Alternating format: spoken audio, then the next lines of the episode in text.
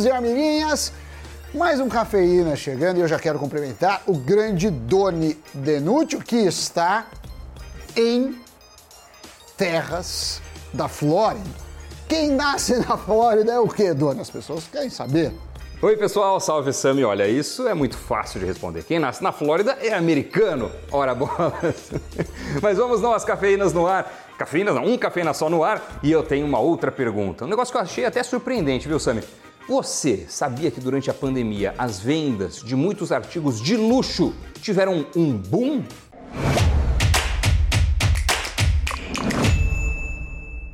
Pois é, para se ter uma ideia, espera por uma aeronave nova chegou a 20 meses tamanha demanda. Sabe jatinhos particulares, helicópteros? Então, disso que estamos falando. A explicação é que esses potenciais compradores querem melhorar sua mobilidade e, como não puderam gastar dinheiro em suas viagens internacionais na pandemia, sobrou um caixa e agora podem comprar o seu primeiro helicóptero ou trocar o seu helicóptero por um mais potente, mais novo ou até o seu jatinho. Um mundo um pouco distante do meu. Olha, eu continuo na lista de espera, viu? Tamanha demanda, Sam. Ainda não consegui passar meu meio de transporte do asfalto para o alto, não. Mas olha, só nos nove primeiros meses de 2021, a Embraer teve um aumento de 25% nas entregas de jatos particulares. Isso porque ainda tinha expectativa de entregar mais jatos nos três últimos meses do ano passado.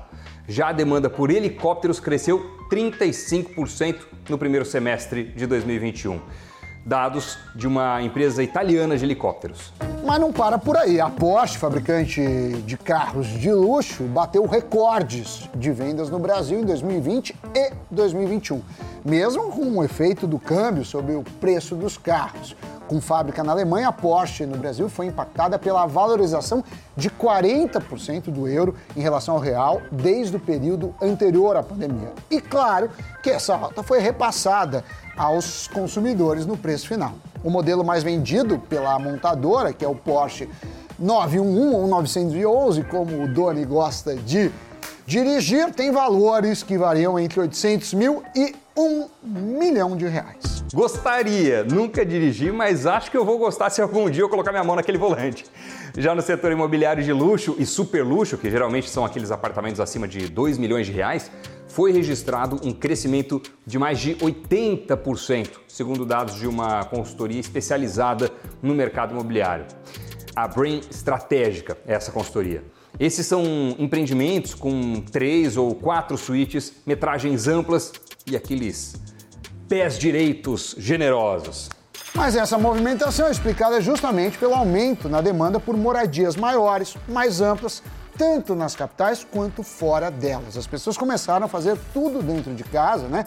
Algumas famílias grandes passaram um tempo maior, como nunca antes, todos aí dividindo o mesmo espaço, né? E aí tem que estudar, trabalhar, fazer reuniões de negócio, o que para alguns justifica a alta. Inclusive, essa busca né, por metragens maiores não foi é, exclusiva das classes sociais mais altas. Agora, olhando para o crescimento de itens de alto padrão em geral, a Associação Brasileira das Empresas de Luxo, que é a Abrael, viu as vendas aumentarem em média 51,7% até setembro do ano passado. Os resultados do quarto trimestre ainda não foram divulgados. Mas o interessante é que quando a gente amplia esse recorte dos gastos de alto padrão na pandemia, o cenário visto no Brasil é muito parecido com o cenário que é visto em outros países. A Rolex, por exemplo, também viu aumentar suas vendas nos Estados Unidos e na Europa. E ainda o aumento nas exportações para outros continentes. E olhando para a marca de luxo mais valiosa do mundo, que é a Louis Vuitton, é, seu valor de mercado era avaliado em 75 bilhões de dólares no ano passado, o que é quase 30 bilhões de dólares a mais do que a segunda marca mais valiosa do planeta, nesse caso a Chanel. O conglomerado detentor da marca, Louis Vuitton, tem sob tutela ao menos 75 outras marcas. Estamos falando da Christian Dior, da Tag Heuer, da Bulgari, né? E a sua aquisição mais recente foi a varejista de joias norte-americana Tiffany, concluída em janeiro de 2021. E o dono desse conglomerado é o Bernard Arnault, que em maio do ano passado viu a sua fortuna ultrapassar a de Jeff Bezos e Elon Musk e foi considerado na época o homem mais rico do planeta. Hoje ele caiu para a terceira posição. Aliás, vocês sabem quem são os 10 indivíduos mais ricos do mundo atualmente? Diga aí, Sammy Boy. Em primeiro lugar está ele, o sul-africano Elon Musk, da Tesla, seguido por Bezos, da Amazon, Bernard Arnault, do grupo Louis Vuitton, Bill Gates, da Microsoft, Larry Ellison, da Oracle, Larry Page, da Google, Sergey Brin, também da Google, Mark Zuckerberg, Meta, né, que é o, o novo nome do Facebook, né, Steve Ballmer, CEO da Microsoft, e Warren Buffett, né, da Berkshire Hathaway. Ou seja, seis deles atuam ou já atuaram no setor de tecnologia. E foi durante a pandemia que a riqueza coletiva desse grupo também aumentou. Eles mais que dobraram as suas fortunas somadas, né, de 700 bilhões de dólares para 1 trilhão e meio de dólares, o que equivale a um ganho de 15 mil dólares por segundo ou 1 bilhão e 300 milhões de dólares por dia, segundo foi divulgado na lista de bilionários da Forbes. Só que apesar desse enriquecimento, existe aí uma discrepância na velocidade de crescimento do patrimônio entre eles. A fortuna do Musk, por exemplo, cresceu mais de mil por cento, enquanto a do Bill Gates subiu 30%. Não que a gente precise sentir pena de nenhum deles, tá?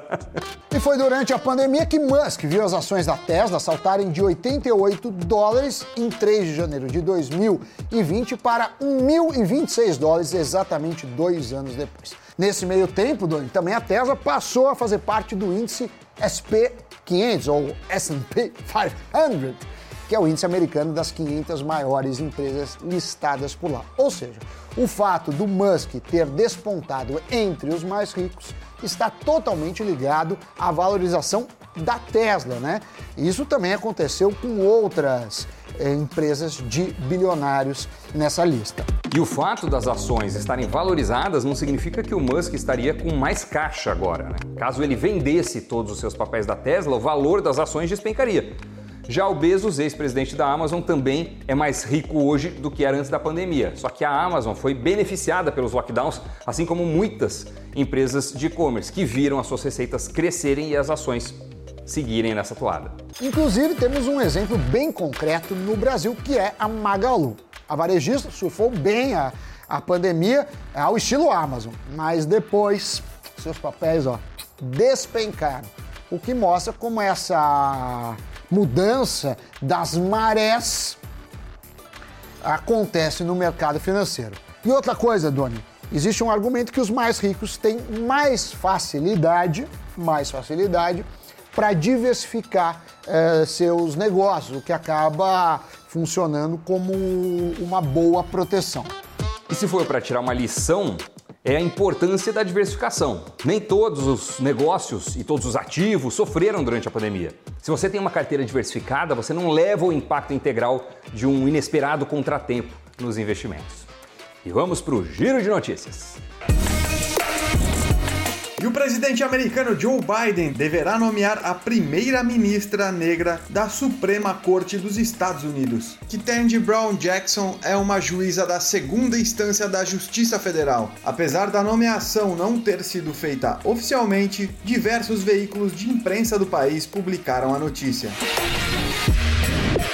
Número de contribuintes isentos do imposto de renda quase triplicaria e mais de 15 milhões de brasileiros estariam isentos do pagamento se a tabela da base de cálculo fosse corrigida integralmente pela inflação acumulada nos últimos anos. A defasagem da tabela do imposto de renda vem crescendo há anos, de acordo com os cálculos de auditores da Receita Federal.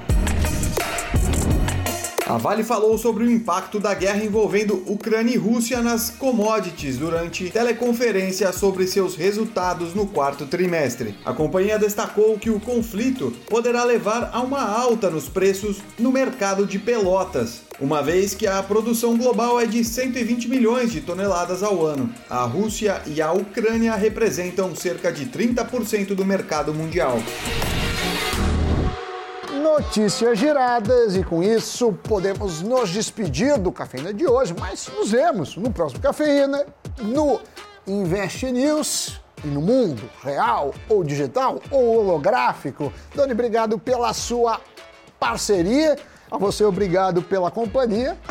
Nos vemos. Bye, bye. É isso. Valeu, pessoal. Tchau.